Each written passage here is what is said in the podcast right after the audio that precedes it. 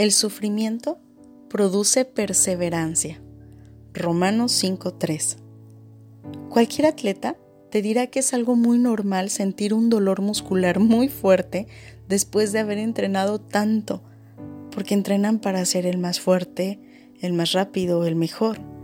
Esto indica que sus músculos están regenerando, lo cual es bueno. La fe es algo así como un músculo también, y la regla es básicamente la misma. La vida viene con una serie de desafíos a lo largo del camino. Los dolores que estos desafíos nos causan en nuestra vida tienen el potencial de fortalecer ese músculo que es la fe. Yo te pregunto hoy, ¿por qué ejercicio muscular de fe estás pasando en estos momentos? Por lo que sé que estés pasando, cualquiera que sea la tormenta que azota hoy tu vida, quiero animarte a hacer crecer tu fe en este tiempo. Aférrate a Dios. Deja que Él sea el que haga crecer tu fe. A través de esa tribulación, a través de este conflicto, sé paciente en el proceso. Asegúrate que tu parte la estás cumpliendo.